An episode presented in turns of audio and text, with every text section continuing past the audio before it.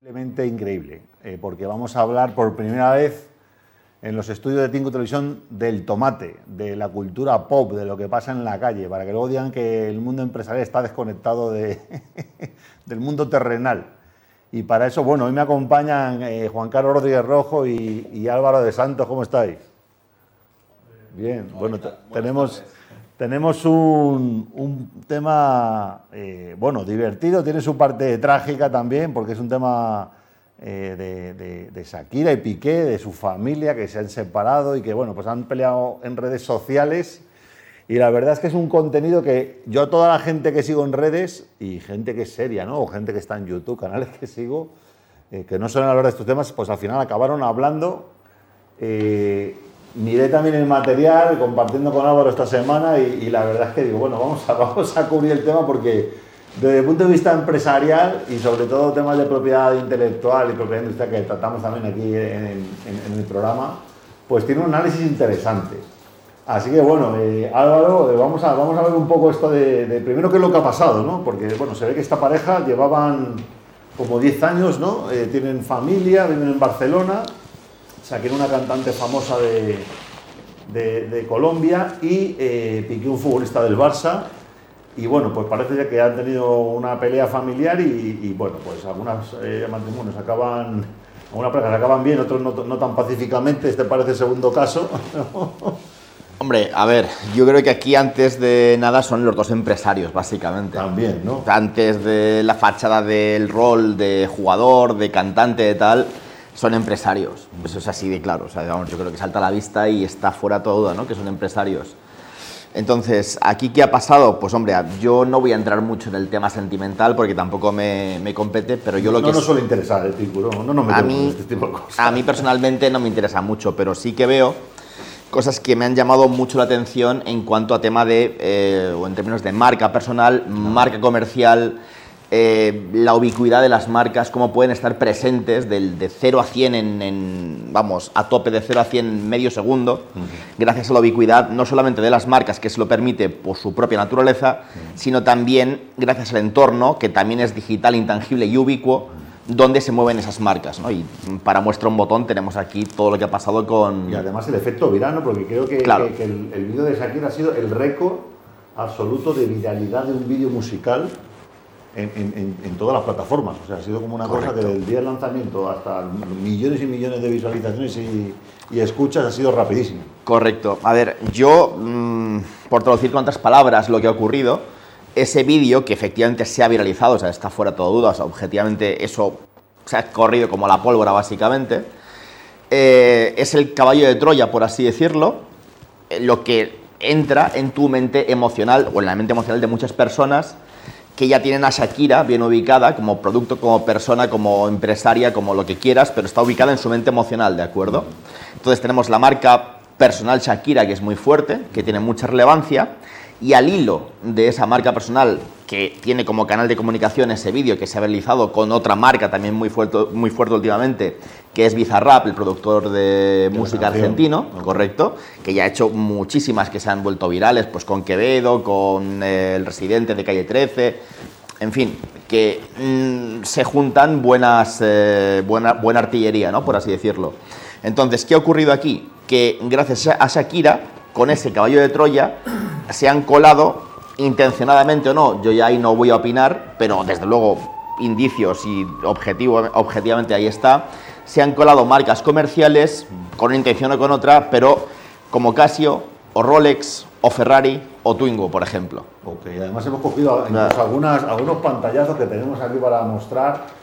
Eh, vamos a poner primero lo de Piqué, ¿no? Hay un par de pantallazos, este que sale eh, levantando un reloj. Y, bueno, cuéntanos aquí, ¿tú, ¿tú, qué ves aquí, Álvaro? ¿Qué ves? Pues yo, yo veo muchas cosas ahí, sinceramente. Mira, por lo pronto, marca personal Piqué.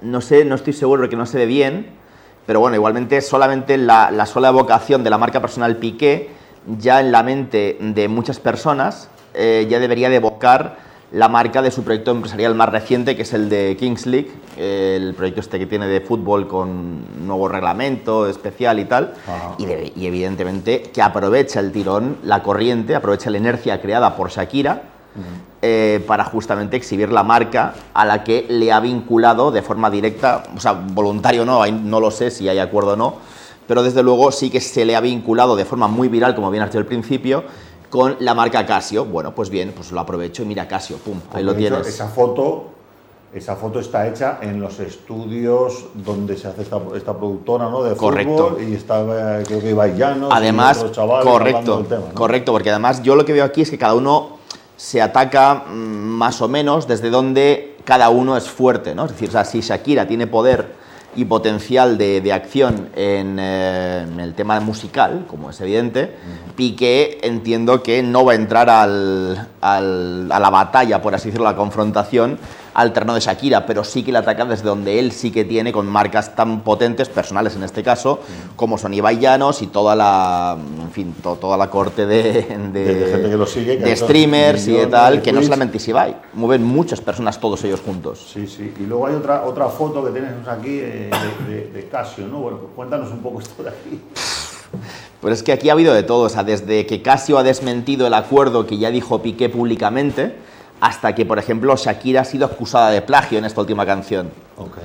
Entonces ha habido de todo. Aquí metemos marcas, que sería propiedad industrial, metemos también propiedad intelectual como la acusación de un presunto plagio, que en mi opinión considero que no hay, que no hay tal, que no hay tal plagio, pero es una opinión aparte que tiene que ver con propiedad intelectual y aquí, bueno, pues eh, al final yo creo que todas las marcas también, al igual que Piqué ha aprovechado, también han aprovechado para ponerse en primera línea y ubicarse o posicionarse, mejor dicho, comercialmente, en la mente emocional de muchísimas personas gracias a la ayuda inestimable y necesaria de Piqué y de Shakira, sin duda. Y cuéntanos un poco también sobre esta otra imagen que hemos cogido de... Esto yo no sé si será un meme o será verdad. Hay una imagen que se ve el coche entero. Danos un segundo a ver si la podemos poner en, en pantalla porque es una imagen, eh, se llama, a ver, se llama Renault, Renault Twingo. El Twingo, sí, sí. El, Twingo, cuando, cuando compara... Es un modelo mítico de coche de Renault, además, Sí, o sea, que no exacto. sea... Que sale el coche entero, esta de aquí, aquí la tenemos en pantalla, ya está, ¿no? Esto, esto, esto, esto será de verdad o será un meme de estos que ponen aquí. Pues yo, yo ya me creo de todo, o sea, me creo de todo y de nada, ¿no? Porque tal como van, como corren los tiempos, todo es posible y nada es posible. Ahora, yo sí que creo que tiene visos de veracidad, eh, porque al final aquí lo que hay, por ejemplo, es muy fuerte el, el copywriting que tienen, que lo han hecho con mucha intención, Sí, con mucha Shakira- intención. Shakira le, le acusa en la canción de que cambió un Ferrari por un ¿no? Como que la cambió a ella, que Claro. una superestrella mundial, por una Sí, pero no- novia de barrio, ¿no? Pero que al final, Vamos, más a- vamos a ampliar lo- lo- los mensajitos porque los el copywriting es, es- es brutal, ¿no? Vamos a ir pasándolos aquí. Cuatro plazas. que Pero, puedes- pero ahí quiero hacer un inciso, más allá Sí. de la cosificación de las personas, me da igual si es masculino o femenino, yo ahí no voy a entrar en temas de en estos temas, pero claramente se cosifica a las personas, se emplean objetos, de ahí la cosificación, como son un coche, un reloj, al final Rolex es un objeto, por muy de lujo que sea, Sí, sí. un Ferrari, por muy, por muy de lujo que sea, es un objeto, Sí, ¿de acuerdo? Entonces, lo que se está usando, que es lo que las marcas, entiendo yo, que no les habrá hecho gracia, por lo cual responden de esta manera, eh, es que se está usando una marca como asociado a más nivel, menos nivel, vamos a llamarlo así, más lujo, menos lujo, eh, justamente para atacar. Es decir, como quien echa mierda a alguien, Claro. pero nadie quiere ser la mierda que es arrojada a la otra O persona. burlarte a una persona porque no tiene el nivel económico Correcto. suficiente para comprarse Co- el, el coche X o el reloj Y. Correcto, más allá, insisto, de la cosificación de las personas que claramente está ahí, es decir, no, no me invento nada. Entonces, eh, yo creo que, bueno, para atacar personalmente mediante objetos, se mezclan, pues eso, pues cuestiones objetivas con cuestiones puramente subjetivas, ¿no? Interpersonales. Entonces, creo que, evidentemente, en este caso, Twingo es la que ha podido pensar que si no hace nada sale mal parada en la comparativa con Ferrari, ¿ok? Al igual que ha podido ser Casio también, pero que en verdad es todo perfecto porque han puesto a marcas que igual no tienen esa, esa- ese alcance, ese tirón en la, en- en la percepción de un montón de personas a las que ahora, de hecho, a causa de esto, sí que han llegado, desde luego. Claro. Y no, que la gente O sea- se, le- se influye muchísimo. Oye, aprovechando que tenemos aquí a Carlos, que es un experto en temas de consumo, eh, a mí me hizo recordar el, el tema, el tema de los teléfonos estos de, de superlujo, ¿no? Los iPhones, estos teléfonos de, de 1.500, 1.000, 1.500 euros, que eh, mucha gente se piensa que la segmentación eh, en marketing eh, para vender algo se hace por nivel económico, ¿no? Y, no es cierto, hay gente que no tiene un duro y tiene un iPhone de último modelo, ¿no? Esto, ¿qué, nos puedes contar bajo tu experiencia de todo lo que conoces de consumo, esto de asociar un artículo de lujo con, con, un nivel económico, esto es cierto, ¿no? O se utiliza así como arma arrojadiza y ya está. lo que pasa es que esto evidentemente no lo han planificado expertos y desde el punto de vista de las marcas no me extrañaría que a Ferrari no le gustase nada lo que se ha dicho, porque a lo que no se puede asociar una marca como Ferrari es a la vulgaridad. Y es, eh, todo este lío yo creo que tiene una parte muy bien hecha, no sé si casualmente, de negocio y mucha vulgaridad también. ¿no? O sea, no, acaba de despegarse de la, de la, del, espacio ese del tomate que hablabais antes. El tomate, ¿no? Hasta ahora, lo que pasa es que es una novedad importante, ¿no? El otro día decía un periodista que Shakira había inventado el reportaje cantado y, y, a mí se me recordaba que hasta ahora las, estas parejas famosas eh, lo que hacían con sus eh, bodas y sus rupturas era venderlas. O sea, sacarse un dinero comerciando con, el, con su vida privada, y haciéndola pública y comerciando con ella. Eh, esta pareja parece haber inventado, no sé si deliberadamente o por casualidad, el doble negocio. O sea, tú te casas, casas en sí mismo es un negocio entre comillas, o sea, es montar un negocio puede haber involucrados hijos y tal, que es un poco el producto de más valor de, los humanos. Eh, y cuando, se, cuando el matrimonio se acaba, cosa que ahora ya es casi inevitable, eh, y sobre todo cuando está sometido a estas presiones que, de, publicar la vida privada a las que le somete esta gente, cuando el matrimonio se acaba, pues lo que han hecho es montar un gran negocio en ese acto, pero que ya no es vender a Lola, sino que... A lo tradicional, a la revista de corazón. decían que tenía deudas con Hacienda y tal, las va a pagar con esto sobradamente. y el otro enseguida se ha puesto a, aprovechar... Eh, es decir, si lo hubiesen planificado, que no tengo ni idea, pero no me parece imposible, aunque, me parece improbable. pero, si lo hubiesen planificado, quizás no les hubiese salido mejor.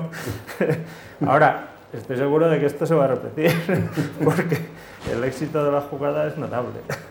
Eh, Álvaro, ¿cómo ves tú esa indefensión de una marca que tiene? Claro, estás en el mercado expuesto y te puede pasar por lo que ha pasado aquí, ¿no? la marca a nivel legal eh, se, podría defender, porque claro, el, daño ya está hecho. O sea, si Casio o Ferrari o Twingo no quieren estar en esa foto, ¿qué, pueden hacer? O, a ver. O, se puede sentar un preferente para decir, señores, aquí hay mucho dinero, el trabajo de mucha gente en un fabricante de coches o tal, y, estas cosas no se pueden hacer así a la ligera, ¿no? ¿Tú cómo lo ves? A ver, yo veo aquí dos cosas que hay que, que, hay que separar claramente. Primero, cuando, cuando en principio alguien adquiere un producto portador de una marca, por ejemplo un reloj o lo que sea, se produce una, cosa que se llama agotamiento del derecho de marca, ¿vale? Entonces eso ya es tuyo y con carácter general, salvo con todas las excepciones, puedes hacer lo que te dé la gana con eso, ¿vale? Puede ser tú. Eh. Correcto, salvo que hayas pactado con el vendedor otras condiciones, en cuyo caso yo creo que hasta el negocio jurídico se alejaría de un contrato de compraventa en sentido estricto. Pero vamos, 99,9 de periodo, cuando tú adquieres algo, tú ya puedes hacer lo que quieras con ellos. Es decir, yo compro un teléfono, por ejemplo, y si me da por pintarlo del color que yo quiera o, incluso grabarle con un cuchillo lo que yo quiera mi nombre en el cristal, lo cual a nadie se lo ocurriría, pero si yo quiero podría hacerlo porque ya lo he pagado, ¿de acuerdo? O sea, idealmente Ferrari eh, eh, le gustaría sobrevivir con todos sus coches en museos en vez de tenerlos que vender y ponerlo en manos de desconocidos, ¿no? Que pasen estas cosas. Correcto, pero... no te dejan usarlo como tú quieras, creo. Claro, por eso, es que Ferrari es una de las excepciones, justamente. Pero porque eso, para que sea así, entiendo yo que debe de estar pactado previamente y si no, no se produce el negocio jurídico de que, por el cual, en cuya virtud, yo te doy el coche que tú quieres. Y si no, pues oye, vete a por un Twingo, ¿no? excepción. Por ejemplo, claro. Rolex, tú, cualquiera se puede comprar un Rolex y puede claro, con él correcto, exacto. Entonces es así.